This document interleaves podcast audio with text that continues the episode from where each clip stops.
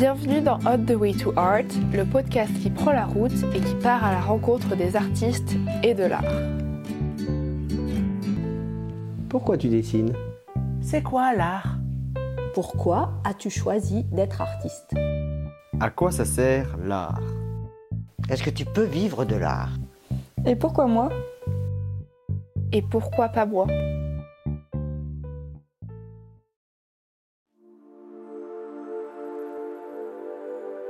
Décembre 2022. Je traverse Paris pour rejoindre Margot Renaudot, plus connue sous son nom d'illustratrice Gomargu, qui a la gentillesse de m'accueillir chez elle pour discuter. Margot est illustratrice et graphiste. Elle fait aussi du tatouage et est l'autrice et dessinatrice d'une BD, On en a gros. Elle a aussi fait des dessins d'un livre écrit par la psychothérapeute Anne-Clotilde Ziegler, Pervers narcissique, et très récemment pourquoi suis-je restée sur le même thème est une petite encyclopédie sur les femmes qui ont changé notre histoire. Elles ont été les premières. Elle est la maman du compte Instagram Yes Weekend, créé avec Martin Moureau, où sont abordés différents sujets autour de la sexualité de manière poétique, didactique et bienveillante. Un podcast est disponible sur les plateformes d'écoute où vous pouvez entendre des témoignages très intéressants sur des sujets dont on parle très peu. Margot poste régulièrement sur son compte Instagram GoMargu des citations positives et bienveillantes qui donnent la pêche et qui permettent de ne pas se sentir seule dans ce que nous ressentons. C'est d'ailleurs comme cela qu'elle s'est fait connaître au départ. Nous allons parler de ses choix qui lui ont permis de devenir illustratrice, tatoueuse et autrice, puis allons aborder le podcast Yes Weekend, puisque je porte aussi un intérêt à ce médium, puis finirons par des conseils pour se lancer dans l'illustration, en passant par des petites réflexions sur nos manières d'envisager la vie et les rencontres. Alors, bienvenue dans ce podcast avec Gomargu, où l'on vous partage la discussion que nous avons eue. Bonne écoute Peut-être qu'on peut commencer euh, par que tu te présentes juste rapidement. Introduis-toi. Je m'introduis. Euh, du coup, moi, c'est Margot. Donc, ouais, mon nom de mon nom Insta, c'est Gomargu. Pour la petite anecdote, parce qu'on me demande souvent pourquoi Gomargu, c'est vrai que c'est chou. En fait, euh, quand j'ai ouvert mon compte il y a 7-8 ans, euh, Margot s'était déjà pris sur Insta. Enfin, oui, je suis complètement con. Et en fait, j'ai une copine qui m'appelait Magu. Et tu vois, c'est Gomar et Magu contracté. Donc, ça fait Gomargu. On peut dire Gomargou aussi, enfin bon bref. Et euh, du coup, je suis euh, illustratrice principalement dans l'édition, dans des milieux, euh, pour des livres qui sont souvent de soit de développement personnel, notamment là j'ai fait un livre sur la respiration, souvent avec des auteurs surtout. J'en ai, euh, oui, j'en ai fait qu'un seul où je suis autrice. On en a gros. Un deuxième en préparation, mais il va être un peu long. Puis euh, voilà, j'essaie de, de- de véhiculer des messages positifs avec un peu le, le biais Barnum, tu vois, que tout le monde se sente euh, concerné par la phrase, parce qu'en fait ça peut toucher plein de domaines, euh, autant le travail que le domaine amoureux, amical, etc. Donc euh, le but c'est qu'il y ait le plus de gens qui se sentent concernés et, et qu'il y ait le plus de gens qui se sentent, tu vois, un peu comme un gros hug, les prenne dans mes bras tous un par un, chose que je peux pas faire dans la vraie vie. Et du coup, comment tu fais pour que tout le monde se sente concerné? Parce que c'est hyper dur en fait de parler de choses particulières en général. Je m'en suis pas rendu compte tout de suite de ça. En fait, le truc, c'est que je mets juste euh, mes pensées, tu vois, sur le papier. C'est vraiment, en plus, tu peux voir en mon compte Instagram, tu sens que quand je vais bien, tu sens quand ça va pas du tout. C'est vraiment le reflet de mon mood, tu vois. Et en fait, c'est juste que euh, je me suis rendu compte qu'il y avait plein de gens qui pouvaient être dans le même mood que moi à ce moment-là. Et c'est à ce moment-là qu'il y a le hug, tu vois. C'est de se dire, euh, bah écoute, si tu te sens concerné par cette phrase, bienvenue au club quoi tu vois je suis là je peux- on peut en parler si t'as envie et je suis pas psy hein, je- mais, euh, mais vraiment euh, pouvoir tendre une perche aux gens et qu'ils la saisissent c'est ça que je trouve le plus puissant donc voilà c'était pas du tout euh, voulu c'était Ok, ça s'est vraiment fait. euh, voilà ouais ça s'est fait euh, grâce à ces petites phrases qui sont souvent pas de moi d'ailleurs Donc, Ouais, j'ai vu, mais c'est chouette, mais il y en a certaines qui sont de toi, enfin quand c'est pas signé. Ouais, quand c'est des sentiments vraiment profonds, la plupart du temps, tu vois, je me cale comme hier soir par exemple. Je vais tout mettre sur, sur le papier, quoi. Et ça, c'est agréable. Et donc, je peux avoir 10 illustrations, tu vois, dans la soirée, me coucher hyper tard. Mais euh, ça y est, j'ai mis toute mon émotion dans un paquet de dessins. Et c'est hyper agréable, tu vois, tu le laisses ailleurs. Enfin, tu prends tout ça, tu le fous ailleurs et maintenant, ça te concerne plus. Je vais tellement mieux après. Ouais, c'est ça. Et- Et... du coup, en plus, tu fais du bien aux gens parce que Ouais, c'est Tu ça. Enfin, J'espère. et- J'espère. je pense que oui, Mm. en vrai. Vu le nombre de personnes qui te suivent, et comme tu dis, tu tends la perche, est-ce qu'il y a des gens qui prennent cette perche pour te poser des questions, venir discuter En commentaire ou en privé ou je sais pas? Oui, souvent. Vraiment souvent. Encore une fois, je suis pas psy, mais euh, c'est chouette de pouvoir en parler à quelqu'un justement qui est pas forcément psy, tu vois, qui ressent, même si c'est pas la même histoire, qui ressent un peu ce, ce sentiment et de pouvoir juste en parler comme ça. Souvent, je- j'enclenche des conversations avec des gens que j'ai jamais vus, qui m'ont jamais vu. qu'on- Enfin, on se connaît absolument pas. Et parfois, c'est des quiproquos parce que euh, je peux rencontrer ces gens-là sur des dédicaces ou des trucs comme ça où ils me disent Mais je suis machin. Et moi, je me souviens pas. Mais parce qu'en fait, euh, je peux pas relier tous les pseudos à des histoires. C'est impossible à retenir bah oui. et c'est pas contre eux. Mais c'est vrai que parfois, ça provoque des trucs en mode Ah, euh, oui. euh, bonjour, je veux pas te vexer, mais je. je, je- Enfin, s'ils me racontaient leur histoire, je m'en souviendrais, mais du coup, je, enfin, je connais pas les gens. C'est hyper dur. Il y a cette distance de, aussi. de l'internet. C'est l'avantage et le problème. C'est ça, c'est Tu exactement ça. rencontres les gens, mais tu les connais pas vraiment. Enfin, Ouais. tu- Même le visage. Et l'avantage, c'est que tu peux te livrer sans. Enfin, c'est pas ta mère, c'est pas ta sœur, donc tu vas pas la croiser tous les matins et qu'elle te dise alors comment ça va ce matin? Tu vas genre lâche-moi. Là, c'est un truc hyper distancié et du coup, tu peux te lâcher c'est ça qui est chouette. On en a déjà un peu parlé, mais euh, vu que tu, tu partages tout ce que tu fais pour les autres, etc., qu'est-ce que ta motivation première, tu vois? Parce que tu parles beaucoup de féminisme. Est-ce que tu. En fait, tu parles tout simplement des trucs qui te parlent et tu te dis que ça va parler aux autres. Et ça, ça te motive de partager et de voir les réponses, etc. Ouais. Enfin, est-ce que c'est c'est vraiment ça ton moteur ou est-ce qu'il y a autre chose derrière ou comment est-ce que tu pourrais expliquer ça? Je crois que ça me motive même pas. Ouais, je sais qu'on me croit pas trop quand je dis ça. Mais je crois Mais que c'est ça me motive. je vais le dire quand même. En fait, je le fais vraiment pour moi, tu sais, dans mon canapé le soir. Donc euh, en soi, je... maintenant, je lis plus trop, même. Quand les gens écrivent en dessous du post. Ok, je lis plus. Trop de commentaires, je sais pas. J'ai des commentaires, mais en plus, c'est même ces gens qui vont parler entre eux, etc., ça leur est propre. Tu vois, moi, quand on m'écrit en perso, oui, je réponds. Mais euh, tu vois, une fois que c'est lancé dans le monde, c'est lancé dans le monde. Tu vois, je le fais vraiment euh, pour moi. Après, c'en a une qui me tient particulièrement à cœur. Je vais peut-être aller plus regarder. Mais quand c'est juste des traits de. des traits d'esprit, si on peut appeler ça comme ça, ou des citations, ou des trucs du quotidien, je veux pas, non, forcément aller traquer, tu vois, ça. Pour. euh, je sais que ça parle aux gens parce qu'il y a les messages privés. Mon moteur principal, c'est vraiment moi-même et ce que je ressens. Et sinon, euh, parce que si je faisais l'inverse, ça aurait pas de sens. Oui, en fait, c'est le temps qui me permet de me dire, ok, donc je le fais pour moi, parce que sinon, vu comme je me lasse rapidement des choses, et ça, je m'en lasse pas, c'est qu'il y a un truc, tu vois, c'est que je le fais vraiment pour moi. C'est presque thérapeutique aussi. euh. Et comment ça se passe pour les, les phrases? Bon, celles que tu as dans la tête, tu les fais sur le moment, ça, je- j'imagine bien comment ça se passe. Et pour celles que tu trouves, est-ce que c'est parce que tu as lu un bouquin et, euh, et ça te parle, cette citation, tu la sors? Ou est-ce que tu vas vraiment pouvoir rechercher des citations pour parler de quelque chose? Ça peut être des livres, ouais, que je prends en photo. Euh, ma mère lit beaucoup aussi, donc elle m'envoie beaucoup de. On est un peu le même. Tu sais que je la détestais quand j'étais petite parce qu'elle nous foutait des citations partout. Putain, mais maman, arrête avec tes citations. tu vois, 20 ans plus tard, telle mère, telle fille. Euh, donc c'est ma mère qui m'envoie des citations aussi que je trouve très jolies. Il y a aussi des phrases que disent les gens. Tu sais, euh, là je vais en publier euh, dans quelques jours ma grande tante que j'ai pas eue depuis 15 ans qui dit de toute façon l'expérience c'est comme une bougie, ça n'éclaire que celui qui la porte. Je trouve ça incroyable. Et donc tu vois, je les note, tout ça. Enfin, je sais que c'est une citation de quelqu'un d'autre, mais c'est vraiment euh, tout ce que je peux choper, des petits détails dont on parlait, les petits rouges-gorges. C'est tous les petits détails que je peux choper autour de moi. Et sinon, il y a Insta aussi. En fait, j'ai tellement travaillé mon algo qu'il me push plein de citations. Mais les citations me parlent pas forcément en fonction du. Parce que parfois je suis pas triste, tu vois. Ouais. Quand je suis pas triste, je sais pas de quoi parler, quoi. Donc c'est pour ça que un jour j'avais fait un truc sur. euh, un post sur euh, bah, quand je suis heureuse, en vrai, j'ai rien à dire. Et euh, donc voilà, c'est autant Instagram que euh, ce que me disent les gens, que les lectures de ma mère, que mes lectures. Quand c'est pas de moi, en tout cas. Ouais. Mm. Et comment tu fais pour les posts Parce que là, c'est en plus un, un- question un peu plus technique, du coup. C'est, j'ai vu que par exemple, là, hier, t'as posté trois posts ou quatre, je sais pas, j'ai- Ouais. du coup, plein d'un coup.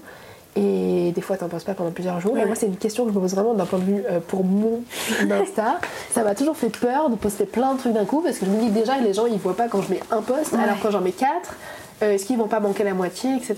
Comment tu le Euh, vois alors là, il y en avait, je crois qu'il y en a eu deux hier. Euh, c'est parce que c'est différents canaux, je crois. Attends, c'était quoi hier? C'était peut-être aujourd'hui, parce qu'en fait, j'avais une illustration perso et il y a eu le podcast ce matin. Ok. Donc je pense que c'est aujourd'hui. Euh, en fait, c'est deux trucs différents. Donc pour moi, ça, ça marche. Euh, au tout début, je postais euh, trois dessins par jour Waouh. tout, tout au début quand je dessinais sur ma tablette graphique euh, à fil là. Non, il n'y a pas de, de recette. En vrai, il faut essayer de poster euh, avec une récurrence. Tu vois, si tu postes tous les deux jours, tu postes tous les deux jours. Mais rester, te tenir à tous les deux jours, essayer les mêmes horaires, etc.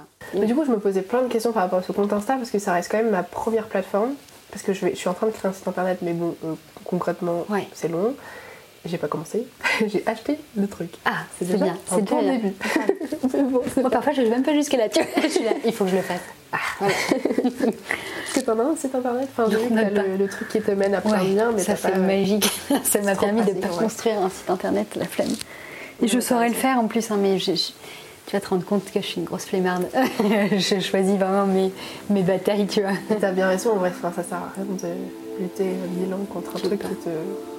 Et ça, c'est quelque chose que je pourrais me reprocher. Je suis pas du tout assez pointilleuse, tu vois. Là, euh, j'ai 30 ans, euh, je me dis que c'est bon, j'ai bien roulé ma bosse sur tout un tas de choses. Mais parfois, je me complais un peu dans un truc, genre je suis flemmarde. Euh, J'aime bien commencer, j'ai du mal à finir aussi, tu vois. Et, euh, et je me dis que si parfois j'avais pris plus le soin de faire certaines choses, peut-être que ça serait plus qualitatif, peut-être que l'image, elle serait plus poussée aussi.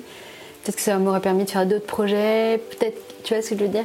Mais je suis pas comme ça en fait, je suis pas du tout pointilleuse. Du coup, c'est vraiment des trucs qui me font chier.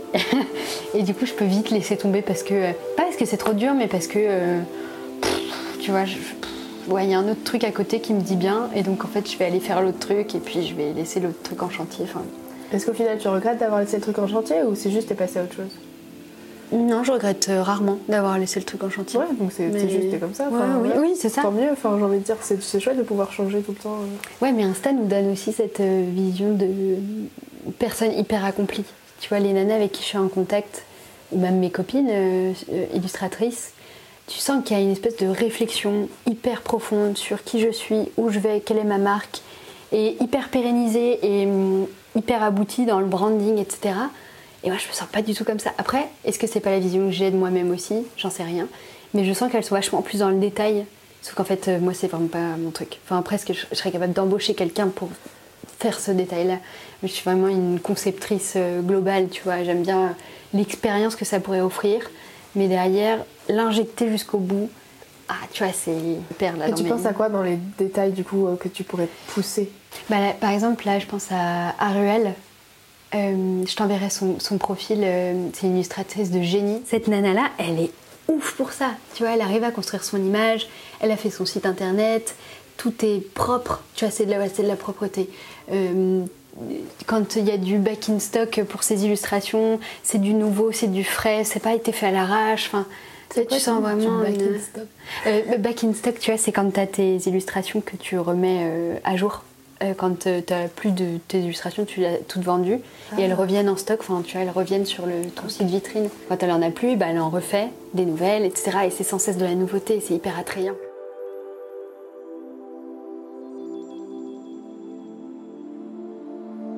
Du coup, je sais plus de quoi on était parti, mais tu m'as dit t'avais un agent. Un agent, à quoi ça sert? Que Ah, c'est? alors, j'en ai plus, mais j'en avais un, oui.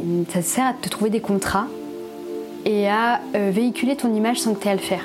C'est-à-dire qu'en tant qu'artiste, un agent il part du principe que tu dois te focaliser sur tes projets et tes ressources, ton temps doit être monopolisé pour travailler. C'est pas français, mais t'as compris. Et, euh, elle, elle s'occupe de trouver les contrats, donc d'envoyer les mails, euh, de parler aux agences de pub, etc. Et donc euh, voilà, donc je suis restée trois ans chez elle, je crois.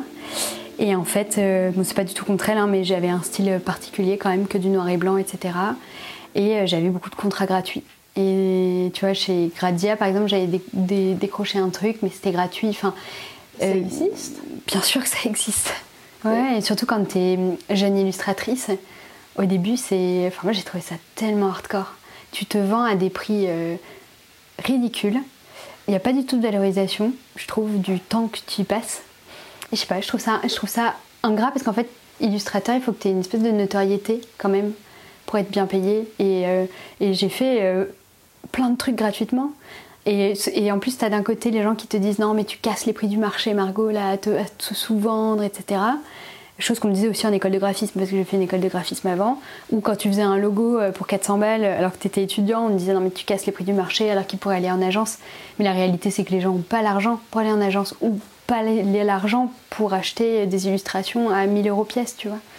Le commencement, il a été assez ingrat parce que Euh, du coup, j'avais mon agent, mais qui ne trouvait pas de contrat. Euh, moi qui me demandais si j'étais faite pour ça. À côté, mon activité de graphiste. Donc en fait, j'ai vraiment eu un CDI super longtemps en parallèle de mon activité parce que j'étais mal payée ou pas payée, tu vois. Et puis je voulais aussi euh, travailler pour des choses qui avaient du sens, tout ce qui est association. euh, j'ai fait mille élus pour des assos euh, à titre gracieux parce que pour moi ça a mille fois plus d'impact et de résonance, tu vois. Mais ça, à la limite, c'est pas grave, puisque c'est toi Mm. qui choisis que tu vas faire gratuitement, que tu sais qu'il y a une cause, et qu'en fait, le prix, c'est la reconnaissance des C'est gens ça. et le fait de les aider, etc. Mais là, qu'on te trouve Il faut des que tu jobs oui, il faut que tu manges. C'est-à-dire que tu peux faire des jobs gratuits, mais que tu as Mm. choisi, que c'est du bénévolat, en fait, tout simplement. C'est de l'aide bénévole. Exactement. euh, Mais alors là, qu'on te propose des projets gratuits, en plus que tu passes par une agence, ça me Ouais. sidère. Ouais, c'était un, c'était un peu compliqué. Mais après, on te dit c'est pour la vitrine, euh, c'est pour faire Non, ta, ta place. Bah oui, non, mais tu sais, c'est un peu comme ce que tu disais au début. C'est faut faire des erreurs, ce qu'on va appeler erreurs, alors que ça en est pas, ça te fait juste progresser. Mais faut faire des erreurs pour te rendre compte après que bah ouais, ce truc, euh, ok, c'était pas, pas forcément ce qu'il fallait à l'époque, mais ça t'a permis de, tirer tout un tas de leçons. Euh, moi, la mienne, c'est que euh, je suis la seule à pouvoir bien gérer mon bise. Parce que mon orga, qui n'est pas une orga, c'est impossible d'anticiper le, le- le move d'après, tu vois. Donc je peux pas demander à quelqu'un d'anticiper pour moi, alors que moi-même, je sais pas du tout où je vais, tu vois. Et, euh, et depuis que j'ai envie, euh, bah oui, là, il faut. euh, Alors, je te cache pas que j'ai une partie graphisme aussi qui fait en sorte que j'arrive à vivre de ça aussi. L'illustration, ça reste assez minoritaire, parce qu'encore une fois, là, je fais un livre sur le bégaiement, par exemple, avec une orthophoniste. Bah, tu vois, ça, ça a mille fois plus de sens. Je m'éclate à faire ce truc. Je prends vraiment le temps de faire des storyboards, chose que je fais jamais, alors qu'il y a un mini budget. Bah, tu vois, c'est ça qui me parle. Donc, en fait, si aujourd'hui je veux vivre de ça, c'est-à-dire qu'il faut que j'ai beaucoup de petits projets. Mais en soi, ça me va parce que pareil, j'ai besoin de tout le temps changer de projet. Et Je suis pas du tout mono-activité, je suis hyper généraliste. Donc j'aime autant l'illustration que le graphisme, mais si on me demandait de choisir, j'en serais incapable. Sachant que le graphisme, maintenant, je, suis plus dans la conceptualisation, enfin, pas dans la technique, c'est-à-dire que j'ai plus envie de, techniquement faire du graphisme, mais euh, gérer des équipes, plus dans la projection, dans l'idée de ce qu'on pourrait faire d'un produit, etc. Et là, je me suis mise au tatouage aussi, et ça m'éclate, tu vois, de me dire que bah, parfois dans le boulot ça va pas, l'élu parfois ça va pas, mais j'ai encore ces deux piliers-là pour aller bien. Et en fait, du coup, je vais tout le temps bien, puisqu'en fait, j'ai toujours ces, tous ces petits pilotis qui font que ça te maintienne bien ta plateforme, tu vois. Ouais. Plus la famille, les amis, etc., tu vois. C'est génial. T'as trouvé ton équilibre, en fait. Ouais, c'est ça. Maintenant, c'est bon. Et encore une fois, c'est confusant parce que on est, heureusement, on n'est pas il y a 20 ou 30 ans. Il n'y a pas une seule personne qui m'a dit, à part mon grand-père, euh, t'es pas stable. Tu vois ce que je veux dire? Mais le fait d'avoir plusieurs activités aujourd'hui signifie quand même que t'as pas trouvé ton dada.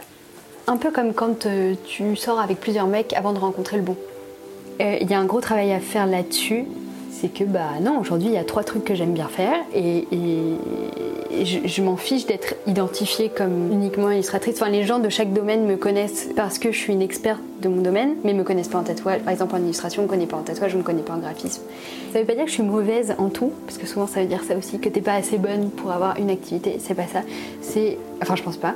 C'est juste que euh, j'aime tellement faire tout ça. Et c'est tellement pareil, un public différent. Toi qui aimes rencontrer les gens, mais là c'est exactement pareil. C'est-à-dire que quand je travaille pour une start-up, je n'ai absolument pas les mêmes gens enfin, en face de moi que euh, des psychologues, euh, sophrologues, etc. Tout ce monde-là, c'est passionnant. Que dans le tatouage, euh, des gens qui n'ont rien à voir les uns les autres, c'est incroyable. Il t'enrichir, un peu comme toi, de plein d'histoires. C'est ça qui me fait vibrer aussi. Parce que si je dessinais dans mon coin et que c'était pour personne et que ça sortait jamais, bah, ça aurait aucun intérêt de dessiner, tu vois. Ou alors euh, rien que pour moi. Mais il faudrait un moment que j'ai un dialogue avec quelqu'un et construire une histoire avec cette personne, tu vois. Enfin, tu pourrais pas dire quand même que tu dessines pour les autres. Non, non, je dessine pas pour les autres. Bah, mes commandes, c'est obligatoire. Et c'est ce contact-là que j'apprécie. Maintenant, je le fais moins de dessiner pour moi, mais parce qu'en fait, j'ai justement plein d'activités. Tu vois, je me suis mise à l'escalade, pareil, bah, ça, j'adore ça, c'est trop bien. Et ben, je- je- j'ai enlevé un peu de temps d'illustration personnelle pour pouvoir me consacrer à l'apprentissage du tatouage, à faire de l'escalade, etc. Chose que je développais pas avant. Donc en fait, j'étais très monopilier. J'avais l'illustration, le graphisme, basta. Et je crois que je me permettais pas, parce que j'avais pas confiance en moi, de faire toutes ces choses-là parce qu'on allait penser de moi que j'étais pas stable, etc. Voilà, je dessine pour moi, ça c'est certain. Euh, mais pas maintenant, c'est vraiment par phase. C'est-à-dire que tu vois, hier j'en ai fait une dizaine. Euh, après, je vais, arrêter pendant deux mois. Et puis maintenant, c'est beaucoup moins régulier. C'est vrai que les gens me connaissent beaucoup pour être euh, la nana qui publie un dessin par jour. Tu vois, j'étais vraiment connue pour ça. En combien de temps t'as fait ça? Euh, quatre ans. 4 ans, un Ouais. dessin par jour? Ouais. La vache. Il y en a plein que j'ai archivés parce qu'il y avait plein de choses aussi qui- que j'aimais pas, autant dans le style de l'illustration que dans le propos. Enfin, tu vois, tu fais le tri après, mais j'ai peut-être dû louper 15 jours, tu vois, en tout. Ouais, mais rien du tout. Voilà, quoi. 3 fois 15 jours, quoi. Mais, mais avant, ça me permet de compenser quelque chose aussi, parce que j'étais pas forcément hyper bien dans mon métier de graphiste, parce que c'était dur de se trouver. Et du coup, l'illustration, euh, c'était drôle, j'avais totalement arrêté avant de travailler. Et en commençant à travailler, c'est revenu à pleine balle, tu vois, comme un espèce de soupirail qui me permettait de, de mieux respirer et de mieux poser mes émotions. Donc là, c'est plutôt cool que ça se soit arrêté euh, de manière euh, permanente et récurrente, parce que ça veut dire que voilà, je suis plus stable aussi et que j'ai moins besoin de- d'exulter, enfin j'ai moins besoin de poser ça sur le papier parce que euh, c'est ma seule manière de- d'exister aussi, tu vois. Donc c'est c'est hyper intéressant de, rien que quand je vois ma démarche face à ça, d'essayer de repérer les mêmes systèmes chez les autres, tu vois, compensatoires ou tout ça. On peut être tous différents, mais on fonctionne à peu près tous un peu de la même manière, surtout quand il s'agit de la frustration, de la compensation, euh, de la no- non-confiance en soi, etc. Et du coup, euh, savoir que j'ai instauré un schéma super rigolo, bah, j'essaie de le repérer chez les autres, et du coup, ça c'est vraiment, vraiment trop drôle. Ça énerve un peu quand même les gens. Après, on est tous humains, enfin, comme tu dis, c'est pour ça aussi que quand on parle, des fois, il y a plein de gens qui disent, mais euh, ils sont chiants les illustrateurs, on parlait tout le temps d'eux, les BD et tout, mais en fait, pourquoi c'est ça qui marche aussi C'est parce que c'est, tu racontes ton histoire, tu racontes ta vie, mais en Mm. fait, tu racontes aussi la vie de l'humanité, enfin, Bien en sûr. tout cas des Français, parce que bon, certes, je pense que là, on n'a pas du tout la même vie que quelqu'un qui va vivre en Asie ou en Afrique. certain, ouais. Mais euh, en tout cas, on, on a à peu près les mêmes problématiques que n'importe qui de notre âge, ou même pour certains sujets de toute génération confondue, Mm. en Europe. euh, Mais comme les, tout comme les écrivains aussi. C'est le magazine Le 1 là. Ils ont fait un truc sur le fictionnel, sur euh, pourquoi est-ce qu'on a besoin de livres comme Harry Potter, euh, Le Seigneur des Anneaux, des trucs en dehors de notre réalité. Est-ce que c'est pour euh, justement nous échapper de notre réalité? Parce que moi je pars du principe, c'est vraiment que mon avis personnel, mais qu'on ne peut écrire que ce qu'on a vécu. Je peux pas euh, prétendre savoir ce que quelqu'un peut ressentir quand il a perdu son père. Tu vois, je je peux pas raconter cette peine, je me vois pas raconter cette peine puisque je l'ai pas vécu. Et genre ce truc sur, sur la fiction fantaisiste, je trouvais ça incroyable de me dire qu'il y avait des gars qui sortaient des, des mondes entiers, des pans entiers de, royaumes de leur tête, et qu'en plus, genre l'histoire se tient de, fou, quoi. Tu vois? Donc en fait, euh, on est vraiment tous différents pour ça. Il y a des gens qui sont capables que d'écrire euh, sur ce qu'ils connaissent, d'autres qui sont justement capables d'écrire que en s'échappant dans des mondes complètement euh, ubuesques. C'est C'est varié, c'est hyper intéressant. Et du coup, ça m'amène à une question qui est à peu près la question phare de mon projet. Là, tu parlais, tu disais qu'on a besoin de ces livres-là qui nous font complètement sortir de notre vie, qui te font rêver, qui t'emmènent dans d'autres mondes et qui te font réfléchir autrement. Il y a de toute façon plein de manières de, de réinventer le monde. Ou alors, justement, de l'autre côté en fait, de, un peu de cette partie de l'art, c'est euh, de raconter sa vie et de parler de choses réelles, mais qui font quand même euh, voyager dans d'autres vies. Parce Ouais. qu'au final, les gens, même s'ils lisent ta vie, ils voyagent dans leur vie, et- mais dans ta vie aussi. Donc ça, ça permet aussi un échange, un partage. La question principale de mon projet, c'est à quoi ça sert l'art? Pourquoi, pourquoi c'est aussi important? Pourquoi il y a autant de gens qui lisent Harry Potter? Pourquoi il y a autant de gens qui vont suivre euh, euh, des récits autofiction ou d'autobiographie? Pour- Pourquoi tout ça? C'est vaste comme question. C'est génial parce que tout le monde a une réponse différente C'est pour ça. ça que je vais rencontrer Moi, j'adore. À quoi ça sert l'art?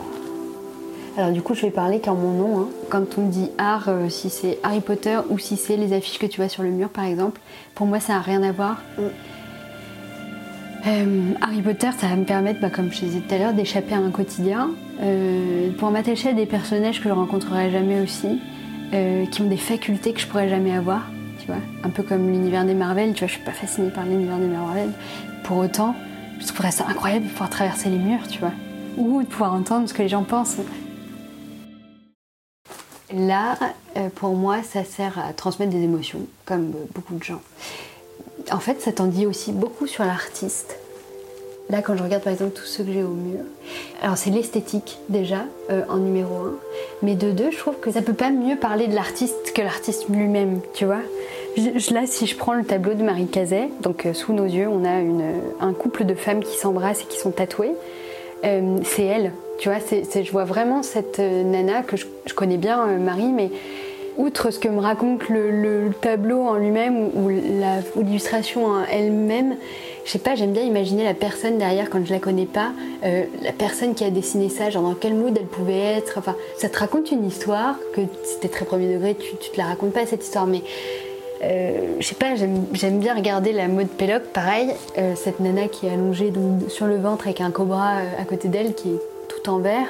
Euh, et me dire que ça. Je sais pas, me demander ce qui s'est passé pour qu'elle se retrouve avec une lyre et un cobra dans son lit, tu vois. c'est un peu. euh, je sais pas, non, je pense que c'est vraiment la manière dont ça me fait sentir et ce que ça raconte sur la personne qui l'a fait aussi.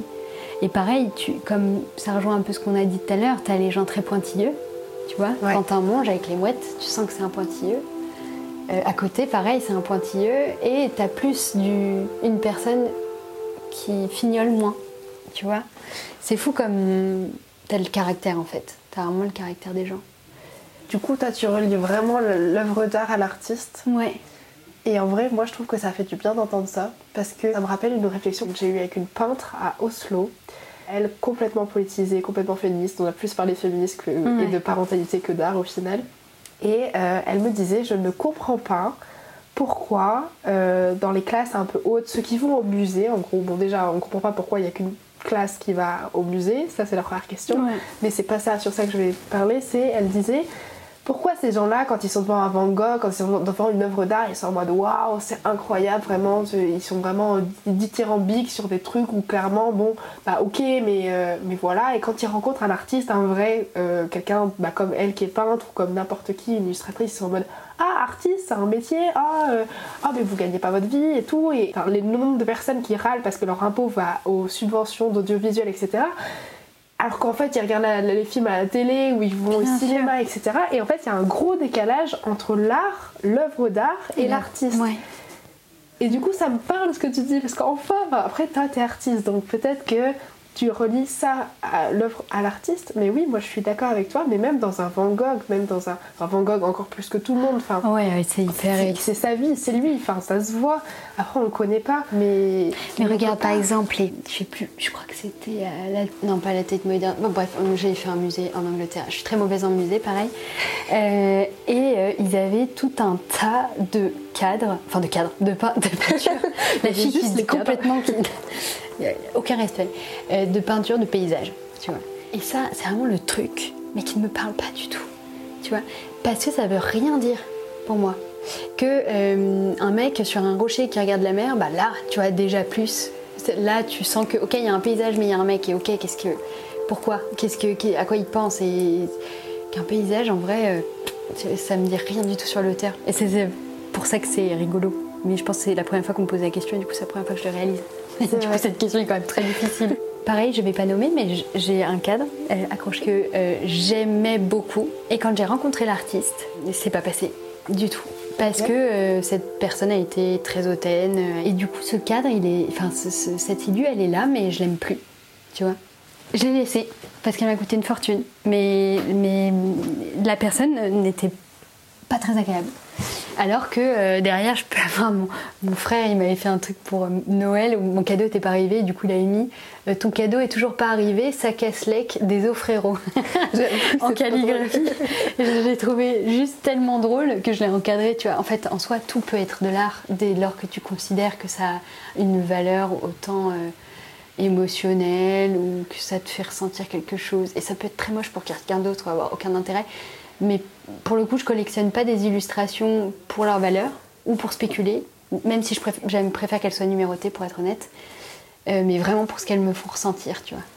Ou quand ça me rappelle, euh, tu vois, celui-là, il me rappelle un peu. Je suis désolée, il n'y aura pas de visuel, hein, mais tout en bas, les personnages à la plage, là, je l'avais acheté à la Slow euh, ça me rappelle, euh, ça me rappelle un univers un peu Tintin, Ouais. en même temps Cluedo, tu vois, il se passe passer un truc, mais tu sais pas trop quoi. Il y a un mec en vélo dans le noir derrière. Enfin, il n'y a, pas de sens, et en même temps, tu peux te faire une histoire. euh, Ouais, c'est ce que j'allais dire, tu peux même t'en faire plein à partir de ces, ces C'est un peu comme quand tu joues au Barbie, quoi. T'as tous tes, tes personnages là et tu crées une histoire avec, c'est trop rigolo.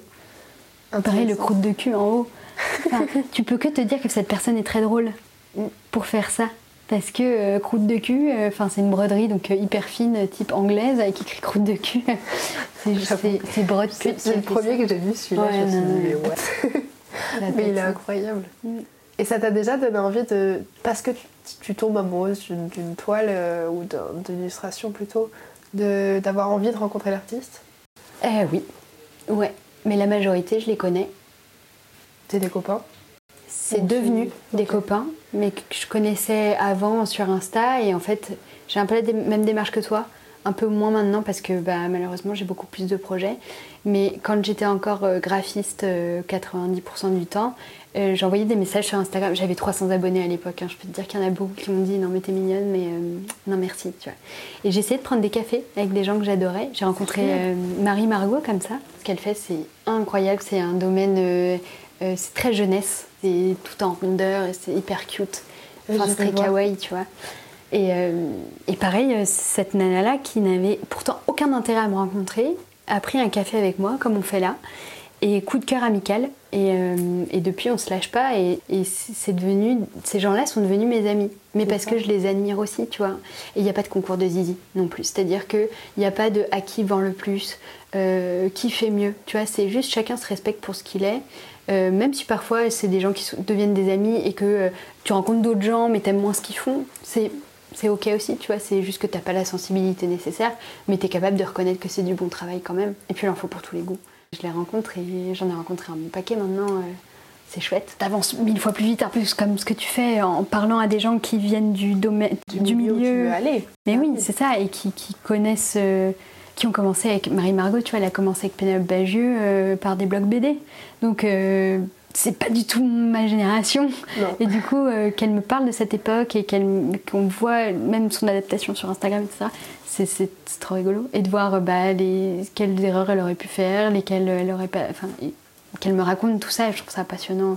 Puis t'en apprends plus sur leur vie aussi et pourquoi ils s'en sont venus à avoir ce style-là. C'est super rigolo. Bah, tu comprends un peu plus l'artiste Ouais. derrière l'œuvre. Ouais.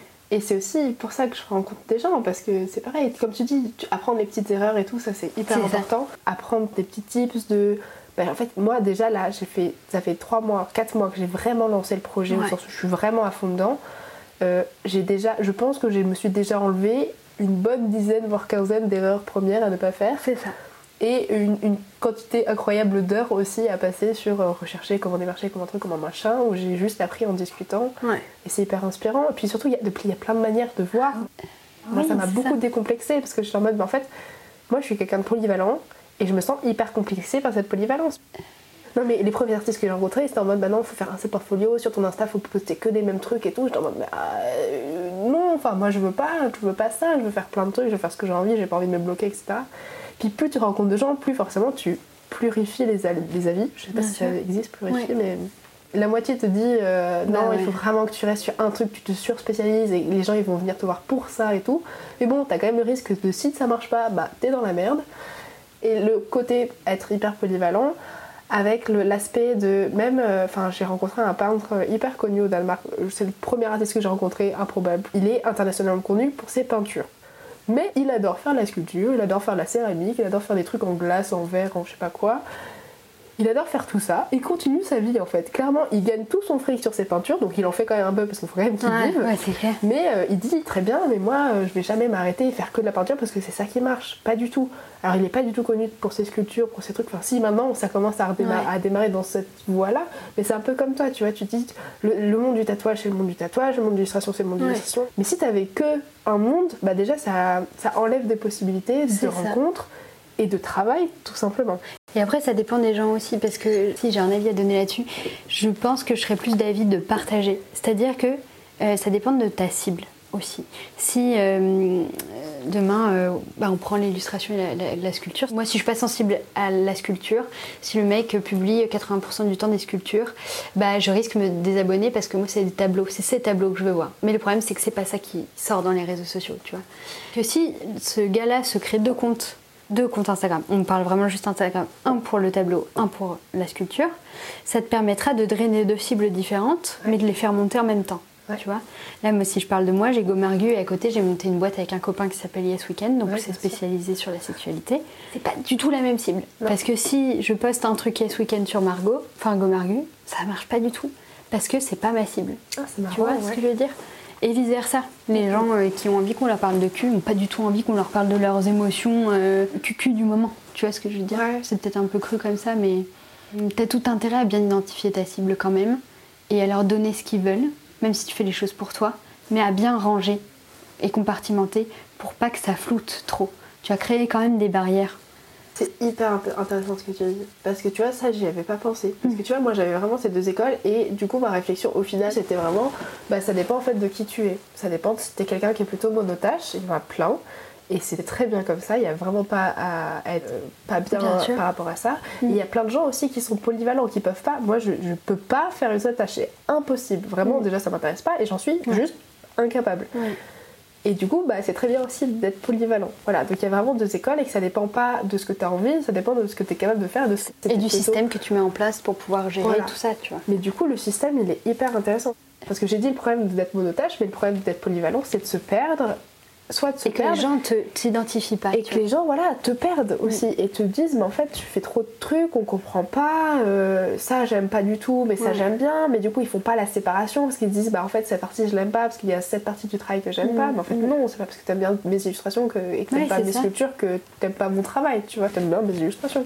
Sachant qu'il peut même y avoir débat au sein d'un même type d'illustration, tu vois. si euh, je fais un Inktober, par exemple, Ouais. j'en ai fait un autour des films, euh, c'est pas du tout ce que je fais le reste Ouais, du temps, hein, c'est plus des citations, de la bienveillance, etc.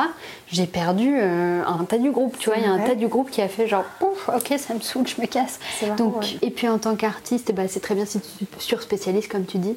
Mais en fait, pour moi, le danger, c'est que tu vas rester enfermé dans un style parce qu'il marche et tu vas pas tenter quelque chose pour toi-même. Tu vois, tu vas vraiment euh, ne faire qu'être face à ton public et donner à ton public, alors qu'en fait, c'est avant tout pour toi que tu le fais. Même si c'est ton public qui achète, mais ton, public, s'il est supportif, tu vois, s'il est euh, fan, il prendra ce que tu lui donnes, même si tu testes des trucs. Tu vois, tu pourrais tester la peinture ou ce que tu veux demain, mais il resterait quand même en mode ah c'est cool, tu testes, et qu'il y a des gens qui préfèrent que tu te super spécialises. Mais là, dans ces cas-là, écoute, c'est à toi de voir avec ton avec ce que tu fais quoi. Moi, c'est vraiment quelque chose qui m'embête parfois de tester des trucs et de voir que ça marche pas, parce que c'est pas ce à quoi on m'identifie, tu vois. Ça, c'est le problème des réseaux sociaux. Même s'il y a mille avantages. Je trouve plus d'avantages aux réseaux sociaux que d'inconvénients, mais Après, peut-être qu'il y a aussi le fait d'avoir le courage de se dire, bah écoute, moi je fais ma vie, même si je perds 300 abonnés ou 3000, ça dépend de la quantité d'abonnés que tu as, tu vois. Ben c'est pas grave, parce qu'en fait, au final, moi ce que je veux, c'est quand même être heureux dans mon travail et qu'on a quand même un travail qui est censé être un métier passion. Et que si la passion elle est perdue, je ne vois plus le sens de ce métier. Et puis même, en fait, tu peux pas donner. Enfin, moi, le jour où je vais pas bien, euh, je fais pas d'illustration. Bah oui, c'est plus possible, il n'y a plus rien, quoi.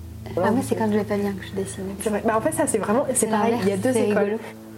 Il y en a une illustratrice qui m'a dit Moi, quand je vais pas bien, je peux plus dessiner. En Moi aussi Et en fait, d'habitude, c'est souvent l'inverse. C'est Ouais. souvent les gens, quand ils vont pas bien, ils ont besoin de poser sur le papier. Et c'est quelque chose que je comprends parfaitement pour l'écriture. Il y a plein de gens qui écrivent, tu sais, mais même des écrivains. C'est pour ça qu'on dit les artistes sont tout temps noirs et tout. Mais parce qu'il y a plein de gens qui écrivent pour. Ou Pour- décider, pour tu tout vois, sortir, vraiment quoi. pour faire tout sortir. Et il y en a d'autres, c'est l'inverse, où justement, euh, il y a que quand je vais bien que je suis capable de dessiner, mais même des trucs pas drôles, tu vois. Mais. Enfin, non, si, je crois que je fais pas pas Si, si, c'est des soleils. C'est des soleils. des fleurs et des Je dessine des soleils et des petites fleurs. Nous, on a un métier passion, donc il faut que tu aimes ce que tu fais pour travailler. Oui, c'est sûr. Et du coup, en vrai, enfin moi, mais après c'est ma mentalité de je fonce dans le tas et quoi qu'il arrive, et c'est pour ça que j'en suis là aujourd'hui en vrai. Mais je comprends qu'il y a plein d'autres gens qui seront en mode mais bouh, c'est faut pas penser comme ça. Mais c'est ma mentalité pour l'instant. Non mais puis en plus chaque, enfin là tout ce qu'on dit là de toute façon ça nous est propre, tu vois. Ah bah, si ça résonne en toi tant mieux, mais si c'est contre, t'es contre ça et que tu fonctionnes pas de la même manière, c'est pas une critique, c'est, juste chacun, fonctionne. C'est pour ça que c'est intéressant de rencontrer plein de gens différents le plus possible. Plus les gens sont différents, moi plus je suis contente en fait, même des gens avec qui je partage pas du tout les mêmes avis parce que je suis en mode, mais en fait oui, on peut penser comme ça et à la fois ça m'a fait du bien de rencontrer des gens qui pensaient comme moi, qui avaient un peu la même vision parce que ça m'a vraiment consolidé dans mes trucs et je me dis, ok, c'est cool, je peux faire ça, tu vois, ça Mm. m'a vraiment donné de la motivation. Mais autant des gens qui pensent complètement différemment, ça me fait comprendre beaucoup plus de choses Mm. aussi. Et puis tu t'enrichis de la contradiction aussi, donc C'est euh, top. Ça fait penser à des trucs auxquels tu n'aurais jamais pensé de ta vie si Ouais. tu n'avais pas rencontré ces gens-là. Et je trouve ça hyper dommage de s'arrêter que. Ouais, c'est clair. Attends, tu te rends compte la construction qu'il faut déjà pour euh, pouvoir avoir une discussion avec quelqu'un qui n'est d'accord avec toi sur rien rends compte la maturité et le... T'es quelqu'un qui arrive à quand même avoir beaucoup de recul qui prend pas les choses personnellement. Tu vois, c'est c'est c'est génial. je. Enfin, moi, ma démarche, c'est d'aller écouter des gens, de rencontrer des gens, de discuter. Comme je te dis, c'est hyper important que moi Ouais. aussi je parle, que si j'ai des trucs à dire, je raconte, tu vois. Parce que bah, le but, c'est un échange. Et puis, je pas juste en mode vas-y, parle. je Et puis ça peut rassurer les gens en face, ça peut aussi rassurer les gens qui t'écoutent. Et du coup, des, ouais, des gens avec qui je suis pas du tout d'accord. Bah, samedi, j'ai rencontré un artiste euh, allemand que je devais rencontrer en Allemagne. Il m'a dit, mais en fait, je suis à Paris. Je lui ai dit, bah écoute, tu m'attends euh, trois mois et j'arrive Ouais. à Paris. et du coup, j'ai rencontré, c'était un petit jeune, pareil, enfin, il avait 26 ans. Il l'a, parce qu'il est toujours euh, en vie. Et en fait, il avait une vision de l'art qui était hyper particulière. Lui, il faisait vraiment. euh, Enfin, il y a plein de gens qui utilisent, et moi, en vrai, le dessin, je l'utilise comme un outil pour raconter des histoires, un outil pour faire des choses, pour passer des messages, pour etc. Lui, c'était l'inverse. Il faisait de l'art pour l'art au sens où euh, si dans ses BD il n'y a pas d'histoire, il n'y a pas de mission politique, on ne comprend pas vraiment ce qui se passe, c'est pas son problème, c'est pas ça qui l'intéresse. Lui, ce qui l'intéresse, c'est l'objet art, c'est l'objet BD. C'est ouf. Et c'est la finalité en fait de, de cet objet, de ce, de ce truc, c'est un truc presque supérieur en fait, mais un peu comme pendant une période ça a été pour la peinture, tu vois, c'était Ah. et un peu, c'est en fait c'est de l'art contemporain, tu vois, Ouais, l'art contemporain ils vont pousser des, des trucs très très loin, mais au final euh, ça questionne beaucoup, tu vois, parce que tu vas voir un art contemporain, euh, tu te poses beaucoup de questions, ou alors tu t'en poses pas du tout parce que c'est trop perché, mais Ouais. lui c'est un peu ça, tu vois, c'est l'idée de, il veut pas un art qui lui donne les réponses, il veut un art qui pose des questions. C'est intéressant. Et du coup j'étais en mode, mais oui, mais c'est incroyable, Enfin, Pas du tout premier degré en fait. Ouais, mais surtout, c'est pas un artiste contemporain, le mec, c'est un, un BDiste, tu vois. Pour moi, la BD, c'est tu racontes des histoires en art séquentiel, tu vois. Et lui, il aime juste bien utiliser l'art séquentiel pour euh, faire rêver un peu, tu vois. C'est un peu de la poésie, c'est un peu des choses comme ça, mais c'est pas concret, pas du tout. Et ça m'a, ça m'a vraiment parlé. Et c'était chouette parce que du coup, il me disait, voilà, moi j'aime bien que l'art nous pose des questions. Et je lui disais, oui, mais si tu vois, tu vas voir une peinture à une visée politique ou tu lis une BD à une visée politique, c'est pas parce qu'on te donne des opinions que tu vas pas te poser des questions. Au contraire, tu vois. Ouais. Moi, ça me fait me questionner. Genre, la personne, elle pense ça, ok, mais moi, je pense pas ça, comment je me place, etc., etc. Et du coup, le fait que moi, j'étais pas d'accord avec lui, c'est un peu le principe d'un débat, tu vois. C'est, je suis pas d'accord avec toi, mais est-ce que t'as vu ça? Et en fait, à la fin, il est en mode, ah ouais, mais en fait, oui, t'as raison aussi, on peut pas. Enfin. Et au final, on en finit tous les deux un peu enrichis. Ça demande une telle maturité de pas juger l'autre, de pas critiquer l'autre, ne serait-ce que dans la société, de, ne serait-ce qu'avec tous les gens que tu as fréquentés depuis que tu es né. Dire, euh, moi, si je les compte, c'est sur le doigt d'une main. Les gens qui ne jugent pas, qui restent hyper en mode euh, non, mais à l'aune de sa propre vie, tu vois. Ça, ça ne concerne que lui parce qu'en fait, c'est le seul à avoir vécu cette situation, j'ai pas à le juger. Enfin, on est tous très critiques les uns vis-à-vis des autres, les uns vis-à-vis de la situation de l'autre, tout le temps.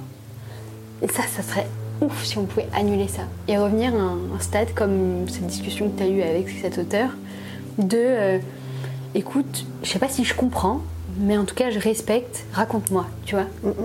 Ça serait incroyable, on s'enrichirait mille fois plus. Bon, il y aurait plus de guerre déjà, et on s'enrichirait mille fois plus de, de l'histoire des gens aussi, de leur passé, de ce qu'ils font. Enfin, parce que ce, ce garçon-là, il fait ça parce qu'il y a un, un intérêt aussi à faire ça. C'est super chouette ce qu'il fait. Moi, j'adore Bah ouais. C'est pour ça que je suis allée le rencontrer d'ailleurs. ouais. Je pense que dans notre société, il y a un gros problème d'écoute. Hmm. Et en fait, on est trop dans. On n'est jamais dans l'écoute parce qu'on est tout de suite dans la contradiction. Si dès qu'il y a un pic, ça y est, on va se crisper, etc. Et, Et on est très auto-centré aussi. C'est la conversation qu'on avait toutes les deux quand t'es arrivée, de dire c'est rare d'accueillir des gens chez soi. Il y a un espèce de, de- une espèce de fixette sur sa propre euh, sécurité, déjà. La peur de l'autre en permanence. Euh, on n'est pas comme à la campagne, genre à Paris, mais je, je sais pas toi, mais moi ça me fait, ça me fait bader Paris parce que je me rends compte que quand je quitte Paris, les gens, euh, au travers de leur regard, j'existe en tant que- qu'enveloppe qui me déplace dans la ville, tu vois.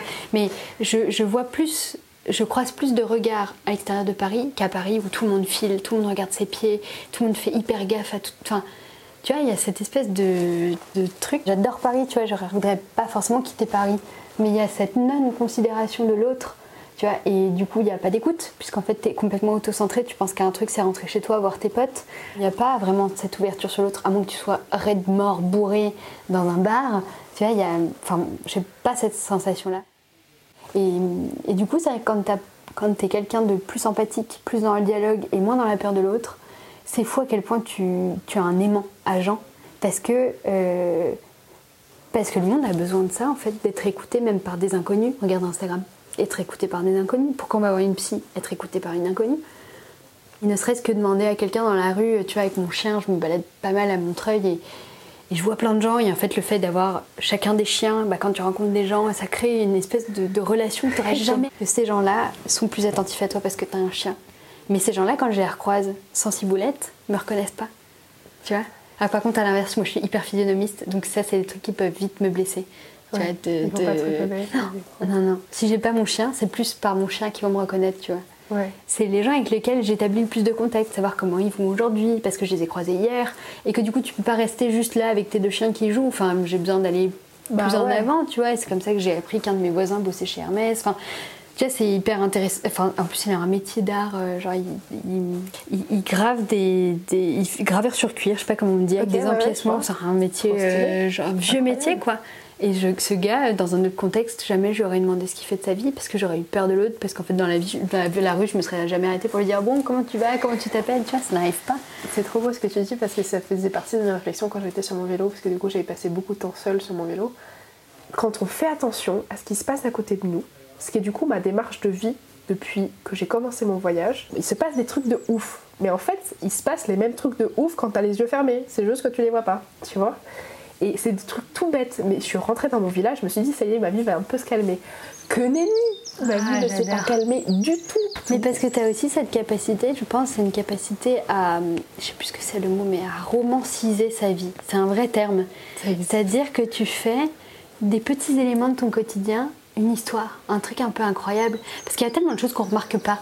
Tu vois Oui, Que quand aussi. ces petits éléments, tu, tu, tu prends enfin le temps de les, De les analyser, d'en sortir. Et quand tu racontes aux, aux gens, c'est un peu rocambolesque parce que, parce que oui, c'est des, des éléments de détail, ça n'a aucune importance. oui, aucune. Mais tu romancises ça pour que aujourd'hui ressemble pas à demain, même si tu es au même endroit avec les mêmes personnes. tu vois. C'est vrai. Non, mais ça, déjà, oui, je pense que d'une- d'une partie. Mm. Mais l'autre partie, c'est quand même le truc de juste cette pensée toute simple de se dire en fait, il faut juste ouvrir les yeux dans la vie des fois. Et qui fait que le quotidien est plus joli aussi. Plutôt Ouais. que de regarder que les trucs qui vont mal. Tu vois, j'ai arrêté de. Je râle beaucoup, mais j'ai arrêté de prendre le parti de ne constater que ce qui va pas, tu vois. T'as raison, c'est les petits détails qui font le. C'est ça. Savoir, un bonjour peut changer ta Ah, journée. c'est clair. et du coup, quand je vois tous ces gens, et à Paris, comme tu dis, c'est ça servait, qui, qui vont même pas te lever la tête pour un bonjour, mais Mm. c'est trop triste. Moi, je trouve ça hyper triste.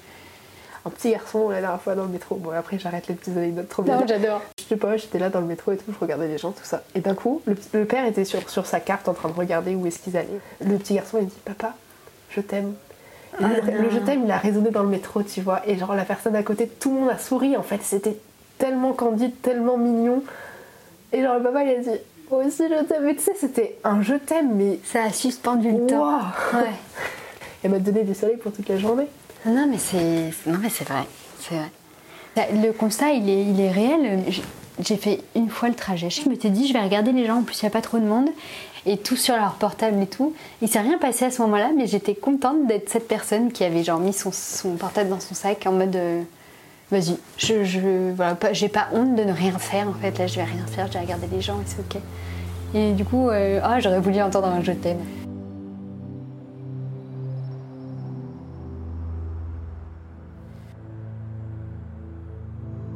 Vraiment grave dérivé.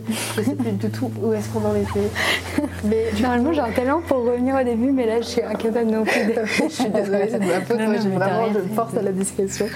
Mais euh, peut-être que du coup, je voulais absolument te poser euh, en fait plein de questions. Parce que là, Vas-y. je- j'en ai, je voulais t'en poser une, mais j'en ai quatre qui sont venues d'un coup. Ok. Du coup, en fait, j'aimerais bien te parler du podcast parce que c'est un truc qui va me concerner tout de suite maintenant. Et donc, en gros, où j'ai besoin de tes tips maintenant et juste d'avoir ton avis de comment t'as lancé le podcast, etc. etc. Enfin, que tu me Pas de parles un peu de cette expérience-là. Parce que du coup, tu as lancé un podcast qui s'appelle Yes Weekend suite au site Instagram ou ça a Oh, été en ouais. même temps? Alors, euh, non. Alors, le site internet, on l'a monté. Alors, mon associé s'appelle Martin. Euh, moi, je suis rentrée dans le groupe plus tard. hein. C'est pour ça que je, je- je signifie vraiment que Martin était là au tout début. Moi, je suis arrivée un tout petit peu plus tard. Enfin, mais pas groupe- dans ce qu'on fait aujourd'hui. hein. Dans le groupe qui était composé que de Martin ou- Non, on était cinq avant, mais il y a deux ans. Euh, non, là, tout ce qu'on a fait là nous appartient et c'est pas du tout. euh, Enfin, je, je- j'ai- je suis partie prenante de ce qui existe aujourd'hui. Au début, quand on a monté Yes Weekend, on voulait en faire un média, tout autour de la sexualité, hein, mais autant du livre que euh, du podcast, que euh, du jouet, tout ça. Et en fait, à l'époque, je crois que c'était trop compliqué à monter. On était beaucoup trop. Euh, donc on avait beaucoup de mal à se structurer. On travaillait en même temps, donc c'était très compliqué. Enfin bon, bref, être cinq dans une entreprise, je le souhaite à personne. Et suite à ça, du coup, on a abandonné l'histoire de podcast et tout ça, et on a monté notre site e-commerce. Donc lui, il existe depuis le début. Et c'est juste que là, on se spécialise dans les box euh, premiers sextoys. Donc quand t'as jamais eu de sextoys, que t'as du mal à appréhender ton corps, que t'as honte d'acheter un sextoys aussi, c'est vers cette box que tu vas, que tu vas te rediriger parce que c'est un petit budget, un budget accessible pour des jeunes personnes notamment. En fait, il y a- il y, a deux boîtes. Non, il y a deux boîtes et elles sont chacune spécialisées. Euh, après, il faut que tu te connaisses assez pour savoir quelle boîte tu veux acheter. Et le podcast, il est arrivé par la suite parce qu'en fait, on s'est rendu compte que le e-commerce, on avait du mal à en faire notre spécialisation. Que notre spécialisation, c'est vraiment devenu Instagram, c'est-à-dire que euh, tous les jours, je fais une illustration autour d'un sujet. Donc t'as repris un truc de Ouais, c'est ça, mais pas pour Gomargu. Sauf le samedi et le dimanche. J'y tiens à mon samedi et mon dimanche. Ou pareil, sur Insta, je parle de, des derniers films euh, qui peuvent être euh, plus ou moins raccordés à la sexualité, les artistes aussi qui se rapprochent de la sexualité, de la sensualité, etc. Et du coup, Martin s'est dit, mais euh, pourquoi on reparle pas de notre histoire de podcast? Euh, Du coup, c'est venu d'une après-midi où euh, on s'est installé, on a parlé des différentes problématiques et ça s'est monté assez rapidement. Donc on avait nos sujets. Après, on s'est dit, comment on demande aux gens? Donc en fait, j'ai fait un recrutement. Le but, c'est que ce soit des vrais gens de la vraie vie et pas des personnalités, en tout cas pas pour le moment, pas des professionnels, mais des gens qui pourraient te parler. parce qu'ils sont des gens normaux et du coup tu te dirais ah bah punaise elle est aussi normale que moi C'est ça. Alors on se coupe du coup d'une notoriété aussi, parce que si on avait interrogé des gens plus connus, bah évidemment il y a une portée beaucoup plus grande. Mais là, en tout cas, pour ma part, le but c'était vraiment de parler, tout comme ce que je fais pour Gomargu, de parler aux vrais gens, avec des vrais mots. Le recrutement il a été fait euh, via Gomargu. Euh, donc pareil, je demandais si des gens se sentaient concernés par cette problématique et s'ils voulaient en parler, et c'est trop cool pour ça. Mais comme on avait construit une communauté à la base, enfin comme on a, parce que toujours pas mort, mais euh, comme on a construit une communauté à la base euh, qui est basée sur euh, bah, la communication, tout le monde peut nous faire confiance, on est hyper dans le RGPD, genre on garde toutes les infos pour nous, il n'y a rien qui. On va pas aller raconter des histoires des gens. Du coup, il y a une vraie confiance qui s'est établie et je trouve ça super chouette que la communauté, du coup, donne en retour, ce qui est quand même très rare sur les réseaux sociaux. Et donc en fait, euh, on loue un studio parce que euh, on voulait pas investir dans du matériel au début.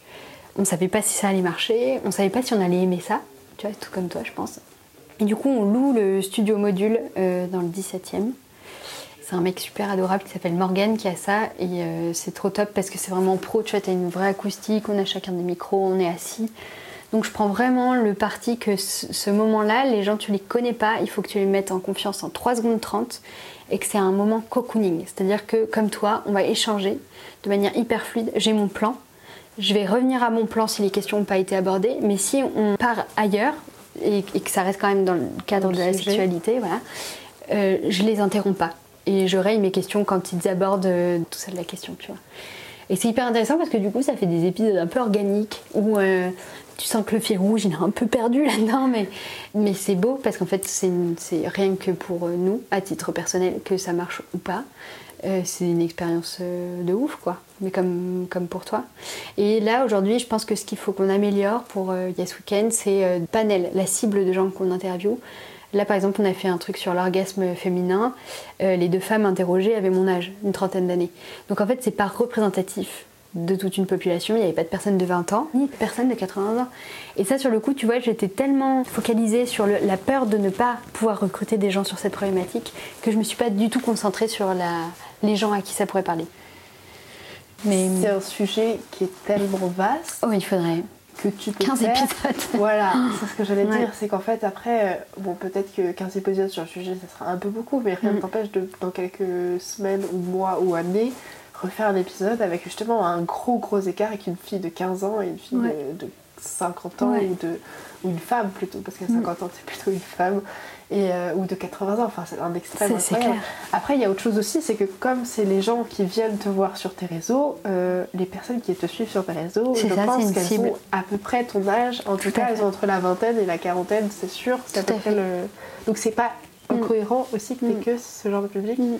Et que ça demande un travail supplémentaire si tu veux chercher une dame, de, une grand-mère C'est ou ça. une jeune fille. Et que l'enjeu de, la- de cette première saison, c'était de tacler euh, toutes les peurs, tu vois, liées au fait de t'adresser à des gens, que les gens écoutent ta voix, euh, de d'avoir peur de dire des grosses conneries au micro et que ça soit enregistré et que des gens se disent mais waouh mais elle est pas c'est pas allumée à tous les étages tu vois donc en fait je pense qu'il y avait tout un layer de, de peurs qui sont maintenant partis et que maintenant c'est bon on peut progresser on l'a fait et maintenant les peurs sont plus c'est pas les, plus les mêmes peurs et là on va aller dans la précision justement le truc pour lequel je suis le plus nulle qui me demande le plus de courage et d'énergie donc non c'est cool c'est une belle expérience. Enfin, comme toi, c'est rencontrer des gens, c'est trop stylé. À chaque fois, c'est vraiment un bon moment. euh. Puis rien que de préparer, tu vois, de me dire quelle question j'ai envie de poser. Tu vois, j'ai pas à faire valider par quelqu'un. C'est vraiment presque égoïste, tu vois, en mode si j'avais des questions à leur poser, qu'est-ce que moi je pense ça, mais est-ce que je pense, est-ce qu'elles penseraient la même chose? Enfin, Tu vois, c'est ça qui est cool. Je, je pense que Ouais. c'est aussi l'avantage de faire son truc. Enfin, c'est quelque chose que tu expérimentes du coup à travers le Mm. podcast. Et moi, que j'expérimente là dans toute ma vie, pour une fois dans ma vie, je fais ce que je veux. C'est agréable, hein Trop bien. Vraiment, c'est un truc. J'espère que après, quand euh, j'aurai envie de travailler, je vais pas, ça va pas me tordre le cerveau en mode décommande. Mais euh, ça fait trois ans que je fais ce que je veux, euh, les gars. ça Tu verras, t'adapteras, euh, enfin pour avoir vécu le CDI longtemps, le CDI contrainte, le CDI pas contrainte, et le freelance maintenant, j'ai tellement de mal à me dire que, tu vois, pourtant j'aimerais changer d'appart, etc. Et je sais qu'il va falloir que je me remette en CDI, parce que sinon après ils vont me regarder, ils vont me dire pas du tout. En freelance, c'est très dur. Si t'as pas 5 ans, je crois que c'est 5 ans d'ancienneté ou 3 ans d'ancienneté, il faut que tu montres vraiment que tu as des revenus récurrents, etc. C'est quand même très. Puis là, en plus, les taux d'emprunt sont, sont horribles. Donc euh, là, je sais qu'il va falloir que je me remette en CDI. Mais pareil, CDI, j'ai plus du tout les mêmes critères depuis que je suis passée en freelance. Ça, maintenant, il me faut une majorité de télétravail. Si j'ai pas 4 jours de télétravail, c'est dead. Tu vois ce que Ah je veux ouais, dire 4 jours sur 5. 4 jours sur 5, ouais. Oui, parce que je travaille mieux chez moi, etc. Et qu'en fait, je serais pas une bonne salariée si j'accepte un truc euh, en disant oh, bah peut-être que ça va passer, alors que je sais que non, ça va pas passer. Tu vois, j'a- j'adore mes collègues, mais en fait, je me rends compte que euh, euh, j'arrive très bien à transmettre de la camaraderie par vidéo et que ça me va. Et que c'est aussi plus important pour moi d'avoir un meilleur ratio vie privée, vie boulot, tu vois. Et que je souffrais trop de, de rentrer chez moi à 19h30 et me dire euh, Pff, ok on va manger dodo et j'imagine même pas les gens qui ont des enfants tu vois. Ça ça me matrixe le cerveau. Je me dis que j'ai même pas envie d'avoir d'enfants rien que pour ça. Tu vois d'être salarié plus enfant pour moi c'est mon cauchemar. Je ne juge pas les gens qui ont ça. Mais je me dis que tu as zéro temps pour penser à toi. Ou alors tu peux pas tout faire. Tu peux pas penser à toi penser à ton conjoint passer du temps de qualité euh, avec tes enfants parce qu'il y a les devoirs. Parce que, alors, non mais tu vois. Donc bon, voilà, maintenant je suis un peu chiante, mais en même temps j'ai 30 ans, je crois que j'ai le droit. Et, euh, et le marché du travail, grâce au Covid, euh, c'est quand même vachement assoupli. Et ça c'est très chouette parce que avant c'était présentiel, présentiel. Et quand tu faisais télétravail, il fallait demander 48 heures avant, tu sais, c'était marqué dans les, chartes entreprises. Là maintenant, c'est vraiment devenu un argument pour eux, euh, au-delà de, des tickets resto, etc. Et je trouve ça très cool. Et là, je passe des entretiens en ce moment. Et, euh, et voilà. Et je ne prendrai pas un truc tant que ça respecte pas au poil mon rythme de travail. Comme tu disais, on est généraliste, donc euh, si je travaillais au bureau, moi, ça veut dire qu'il faut que je fasse que ça. J'espère que mes futurs patrons m'écouteront pas. Euh, ça veut dire qu'il faut que je fasse que ça pendant 8 heures. C'est impossible. Impossible. Moi, je ressors de là, je suis lessivée parce que ça a demandé trop d'énergie. Que quand je passe de petit projet en petit projet, en faisant des micro-touches, je le fais pas mal, tu vois. Et, mais si je dis ça à mes employeurs, ils vont me dire, mais tu travailles n'importe comment. Mais c'est pas du tout ça. C'est qu'en fait, un projet va m'enrichir pour un autre. Et en fait, c'est tu balades un peu la. Bon, désolé, c'est une métaphore de poussière, mais tu balades la poussière un peu à droite à gauche et tu arrives à faire un gros truc. Ça, fait, ça finit par faire une étoile. C'est une poussière. Exactement. Ou un mouton sous un, sous un canapé. C'est, là, c'est apprendre à se connaître et savoir ce qu'on aime et ce qu'on n'aime pas faire et pas transiger dessus. Sans être chiante, mais pas transiger dessus parce que tu sais que de toute manière ça tiendra pas. C'est comme un amour en fait. Ça sert à rien de transiger sur des trucs et de dire Ah oui, bon bah d'accord, ok, bah on fait ça. J'ai pas envie, mais peut-être qu'avec le temps ça passera. Non, Ah non. ça passera pas. Ouais. Tu vois. Et tu vas t'oublier et c'est, bon pour personne, ouais. tu vois. Ça, c'est sûr. Mais c'est pas évident. Et euh, surtout quand on est jeune, Ouais. quand on sort de l'école, Ouais. quand on se dit, mais en fait, euh, je dois m'adapter au, milieu, au marché Ouais. du travail. Mais au début, je pense que c'est nécessaire. Même pour te donner une ligne, pour savoir qui tu es aussi. Parce qu'il y a des gens qui va très bien, tu vois, d'être au travail. Moi, j'ai plein de collègues qui adorent être au travail. Ça les dérange pas du tout. Ils ont besoin d'avoir des collègues, ils ont besoin d'avoir ce cadre. Mais c'est en faisant ça que tu testes qui tu es. Quand j'entends euh, des, jeunes étudiants dire Ah, Mais moi, euh, c'est mort, pas de patron. Tu peux pas savoir. Un patron, ça sera pas non plus euh, ta maîtresse d'école, ton prof, c'est pas la même relation. Il y a plein de sortes de management, donc, Donc entendre un jeune adulte dire, alors qu'il n'a jamais travaillé, même pas fait de stage, non mais moi pas de patron, désolé. Moi je pense qu'il faudrait que tu testes et après tu diras ce que tu en penses. Ne parle pas de ce que tu ne connais pas, tu vois. Même si c'est six mois, même si ça se trouve c'est un connard, tu tentes. Tu vois ce qui te plaît pas pour te trouver, tu vois. Donc toi, dans l'idée, si tu devais donner un conseil à des gens qui sortent d'école, ce serait de tester Ouais. là où ils sont pris, enfin de te demander Ouais. le plus possible de choses, Ouais. sans avoir de préjugés, d'essayer, et quitte à se dire on se fait 6 mois, C'est 6 mois, ça. 6 mois, et comme euh, tu testes plein de secteurs en gros, et ça. après tu te décides vraiment de. Peut-être pas dans le domaine, mais en tout cas dans, le, dans enfin, la boîte que tu veux. de travailler quoi. C'est ça. Enfin, c'est un peu les D'avoir des exigences, mais le problème c'est que le marché des, des juniors, euh, parce que quand tu commences t'es junior, c'est euh, compliqué parce que t'as pas d'expérience. Ils te demandent souvent de 2 à 5 ans d'expérience, sauf que quand t'es junior tu as zéro expérience ou alors des petits stages. Du coup ils pinaillent. Et donc c'est, en fait c'est difficile pour un junior d'être exigeant. Moi je recommande pas d'être exigeant au début. Je pense qu'au début le but c'est d'avoir une expérience À mettre dans ton CV, tu vois, quelle qu'elle soit, on s'en fout. Et euh, relatif à ton domaine, c'est encore mieux. Et tu pourras être exigeant après, parce que tu auras la capacité d'être exigeant. En fait, c'est- horrible de dire ça. Mais euh, un petit mec de euh, 19, 20, 21, peu importe, euh, qui dit non mais moi je voudrais ça, par contre non mais je bosse que chez moi, par contre, bah non gars, tu vois. En plus là, il y a deux générations différentes qui sont en train de cohabiter dans le monde du travail. Donc notre génération, moi je me mets dans la tienne parce que je pense qu'il y a plein de codes que j'ai chopés plus de ta génération que de celle de mes parents par exemple. Et euh, nos parents, tu vois, c'était des anciennetés de euh, 25 ans dans la même entreprise, euh, tous les jours au travail, à 8 heures. Tu dis pas non, tu vois, tu fais toutes les réunions, tous les machins, tu vois, t'es au service de ton entreprise. Et peut-être qu'il y en a pour qui c'est pas le cas, mais la grande majorité. Et votre génération, comme la mienne, on est plus libre de dire ce qu'on pense. Et donc en fait, tu vas souvent te retrouver avec des patrons qui sont de la génération de tes parents. Vont te dire, mais t'es qui tu rêves, dégage quoi. Ouais. Donc en fait, c'est juste euh, comme partout, établir un dialogue, mais voilà, pouvoir tester avant de pouvoir juger Ce ou bon demander pour quelque chose. Voilà. Sans faire la, non plus la, la serpillière, mais, mais tester avant de, de dire qu'on n'aime pas. C'est comme les épinards ou la soupe. Bah, je trouve que c'est un beau message, ça, quand même. Mm. Enfin, je pense qu'en sortant d'école, on a beaucoup de préjugés sur le métier, sur plein de choses, mais comme tout le monde, en fait, tout le monde a préjugés parce que c'est un Mais monde parce qu'on que c'est pas pas. réel presque. Bah oui. Tu vois, c'est un monde. Enfin, l'école, moi, l'expérience que j'ai de l'école vs le marché du travail, mais on m'a vendu deux trucs qui n'ont rien à voir. Tu vois, J'ai- j'ai- à l'école, j'étais là, ouais, je vais gagner ma vie à faire ça. Tu vois, j'avais pas du tout de, de capacité à me projeter. Je ne connaissais pas de gens qui travaillaient dans mon domaine. J'étais pas du tout, j'avais pas de feedback, je savais pas du tout. Et donc, je me retrouvais sur un marché du travail qui n'avait rien à voir avec ce à quoi je m'attendais. Tu vois, des gens assis à des bureaux toute la journée, un patron, des process, euh, des briefs, euh, des... Cassez-vous Laissez-moi tranquille, j'étais bien, moi, faire mes petits machins, euh, Ouais. avoir des notes. Et... Même si j'aimais pas trop l'école, pour être très honnête. Mais ça, pareil, quand tu disais il faudrait nous former sur la compta, sur comment on monte son entreprise, il faudrait aussi avoir une partie euh, études qui soit plus conforme à ce qui se passe derrière. Ou euh, du moins euh, des gens qui soient capables de nous parler de ce qui se passe après, tu vois. Pour pas avoir une espèce de, de chute de tension en arrivant dans le marché du travail. De saut dans le vide. Mm. Que le monde artistique, je sais pas ce que c'est, le monde du travail, je sais pas ce que c'est. Ouais. Et me dire, je me lance comme ça, sans conseil, sans rien, en mode juste l'école, bah oui, l'école, j'ai appris de la technique, Mm. super, ça va vachement m'aider. Ah, ça m'aide, hein, mais euh, ça fait Ouais. pas tout, quoi. Et je me sentais pas du tout de me lancer dans mon travail, Mm. pas du tout, pas du tout. Parce que c'est une autre planète. Et surtout que nous, c'est relatif au monde de l'art. Mm. Donc en fait, le monde de l'art, pareil, il y a à boire et à manger, il y a autant. Tu vois, moi je préférais les études techniques, justement, j'ai fait un, un CAP et un bac pro. Donc en soi, moi, plus c'était technique, plus je pouvais l'appliquer, mieux je me sentais.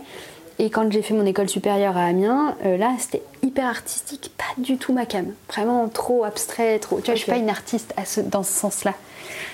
Ah, mais tu vois, j'étais avec des gens hyper artistiques et je crache pas dessus du tout, mais hyper artistes. Et moi, j'avais déjà quand même vachement cette notion du travail et de me dire, mais on peut faire des peintures et genre vivre de ça. Tu vois, c'était un autre, complètement Ouais, un, un autre monde, autre quoi. monde. Tu vois, où je me disais, waouh, attends, on va faire de la photo, on va développer nos photos en argentique dans le noir.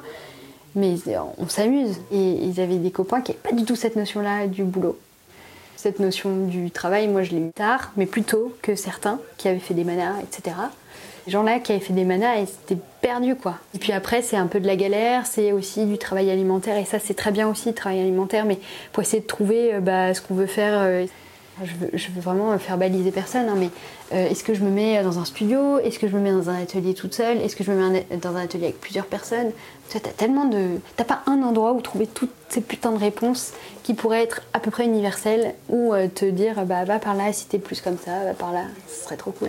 Non, il n'y a pas de réponse. Il y a- en vrai, il n'y a pas de réponse, il n'y a que toi qui peux trouver tes propres Mm. réponses. Et du coup, d'où l'intérêt de tester. Mais d'où l'intérêt aussi d'avoir des conseils d'autres illustrateurs, d'autres peintres, pour voir aussi ce qui te plaît et qu'est-ce- quelle est la forme qui Ouais. pourrait te plaire, tu vois. Moi, à force de rencontrer des gens qui bossent chez eux, en entreprise, je Ouais. commence à me dire, bon, ça, ça me correspondrait plus. Alors après, comme tu dis, je suis pas fermée aux opportunités. Si bosser dans le salariat et tout, bah, ok, Ouais. pourquoi pas, à tester. Mais euh, petit à petit, quand même, à force d'avoir des. de rencontrer des gens, tout simplement, tu. Tu te forges une base. ouais. Voilà, une, plus, plus une base de vers où je veux aller. Moi, ça me fait beaucoup moins peur maintenant qu'il y a un an. Enfin, ça, Ouais, c'est ça sûr. c'est cool. Et euh, j'ai pas fini non plus. Je te Ouais. dis pas demain, vas-y, je me lance dans mon travail euh, quand même, ça aide. Euh, je voulais te poser la question aussi, c'est une question qui est hyper importante pour moi, que je pose à chaque artiste. C'est pourquoi tu dessines, depuis quand, et pourquoi le dessin en fait, pourquoi tu as choisi ça? J'ai vraiment aucune réponse. Eh ben, comme euh, beaucoup, je dessine depuis que je suis toute petite. Ça, c'est un truc euh, commun à tout, tout le monde, même ceux qui ne sont pas devenus illustrateurs. Mais beaucoup arrêtent. Beaucoup arrêtent. Ouais, oui, bah oui, parce que c'est un truc d'enfant, c'est un peu comme les Lego. Je crois que je l'ai pas choisi. Je l'ai pas choisi. J'ai pas de notion d'avoir choisi. Euh, j'ai voulu le faire, mais j'ai pas l'impression de l'avoir choisi vraiment.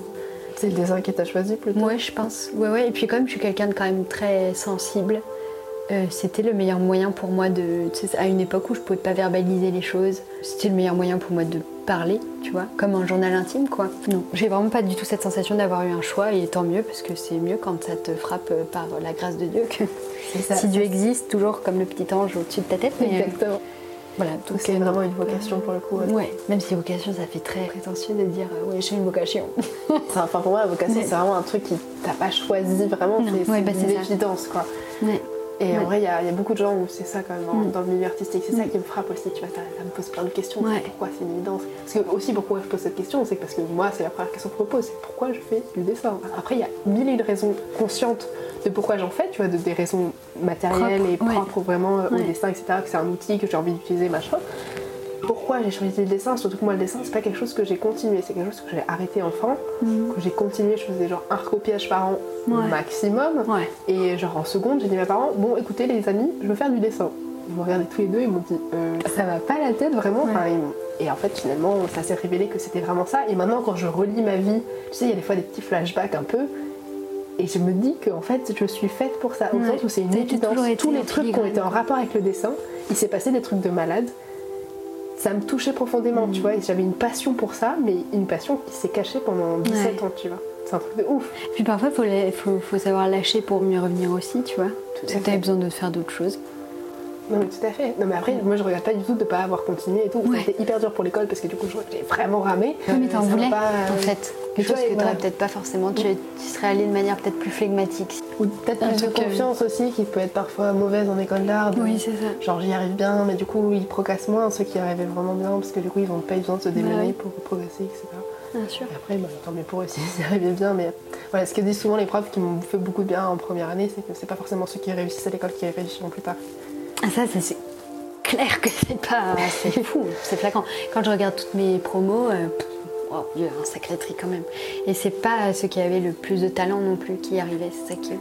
Et c'est ça qui est dommage aussi, parce que c'est des gens que je trouvais incroyables et ils ont pas suivi cette voie-là, mais peut-être parce que je crois qu'il y en a une qui est chef de chantier, tu vois, genre rien à voir Ah du tout. ouais. Et elle avait un talent au collège, vraiment, on était jeunes. hein. Elle te faisait des trucs, c'était incroyable. Et je sais que, je suis sûre que là, quand je m'en souviens, le style de dessin, même aujourd'hui, paraîtrait incroyable alors qu'elle en Ouais. avait 14 ans, tu vois. Ouais. Mais c'est top, tant mieux, elle a trouvé son truc. Elle est passée au-delà, elle sait dessiner, elle a tout prouvé, drop the mic, je fais autre chose, tu vois. Mais c'est trop bien aussi. hein. Il y a plein de gens qui veulent garder le dessin comme passion, Bah ouais. comme métier, etc. Ça, m- ça me fait amener à quelque chose que pour être artiste, vraiment, il n'y a pas que savoir faire quelque chose, être bon en dessin, être bon en écriture, être bon en photographie, en tout ce que tu veux. Il n'y a pas que avoir envie de. Je pense qu'il y a aussi une. Enfin, c'est là où c'est pour le coup ça reste la vocation, c'est que c'est quelqu'un qui est destiné à être artiste Ouais. pour l'être vraiment, je pense. Ouais. Parce que ça veut dire que tu as aussi la viaque de le faire, d'y croire. Et donc ça, ça Mm. fait partie aussi d'une personnalité qui n'a rien à voir avec le fait d'être artiste. Il y a une part de chance aussi, donc ça c'est indépendant de toi. Et il y a aussi une part de chance que tu provoques. ça, Ah c'est ouais, dépendant de toi. clair. Je, me- je commence à me dire, tu vois, l'art, c'est pas du tout que des gens. parce que sinon, des gens qui savent manier un crayon, en fait, tout le monde sait manier un Bien crayon. Même Euh, ceux qui prétendent ne pas savoir le faire. Voilà, tout le monde sait chanter, tout le monde sait danser, etc. C'est juste qu'il y en a Et puis l'art c'est relatif, encore une fois. Tout à fait. Enfin voilà, il y a, et puis tu peux faire, il y a des, des BD sur Instagram où les gens ils dessinent en Ouais. bonhomme bâton et ils font des bouquins qui sont vendus en milliers d'exemplaires et euh, tu te dis putain j'ai fait 3, ou 5 ans d'études. Puis encore une fois, tu vois, là, en, en me mettant au tatouage, je me rends compte que t'as pas besoin de faire d'école non plus, tu vois.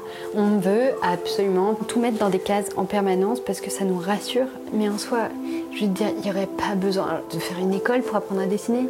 Tu te fous devant un arbre, tu dessines un arbre, tu te fous devant quelqu'un, tu dessines quelqu'un. Tu apprends d'autres gens, mais tu n'aurais pas besoin de faire 3 ans, 5 ans d'études, notamment aussi dans les écoles privées où tu payes euh, 7000 balles l'année, voire plus. Je veux dire, ça, c'est genre la société. Comme pour apprendre à vendre un tapis, hein, je pense pas qu'il faille faire une école de commerce. C'est pas du tout condescendant, mais c'est juste quand t'as la fibre pour vendre quelque chose, t'as genre zéro besoin. Tu vas lire des trucs, tu vas, si t'as besoin d'une culture G, enfin. Bref, après ça te donne un cadre, etc. C'est très bien, je ne provoque pas les écoles de commerce, mais voilà, dès que tu as une vocation, une envie de faire quelque chose, tu peux trouver la ressource toi-même. quoi. Moi je pense que quoi qu'il arrive dans la vie, si t'as envie d'un truc et que t'as vraiment la niaque, euh, Mm. tu vas trouver le chemin en fait. Ouais, Ce sera peut-être un peu plus long que si tu passes par une école euh, ou- Ouais. ou que tu trouves quelqu'un qui va pouvoir t'apprendre ou je sais pas, il y a plein de manières de le faire. Mm. Mais en fait, si t'as vraiment la niaque, faut juste y aller clair. et pas laisser, se laisser démonter aussi. Ouais. Et pas compter sur les gens pour te donner ta chance aussi. Aussi. Ouais. ça, c'est super dur. Merci Gomargu pour cet accueil chaleureux et cette belle discussion. Ce podcast est réalisé et mis en musique par Mathilde Delagatine. Merci d'avoir écouté cet épisode. Si ça vous a plu et que vous voulez en savoir plus, rendez-vous sur Instagram sur le compte On the Way to Art. Et sinon, on se retrouve pour le prochain épisode. En attendant, prenez bien soin de vous. À plus!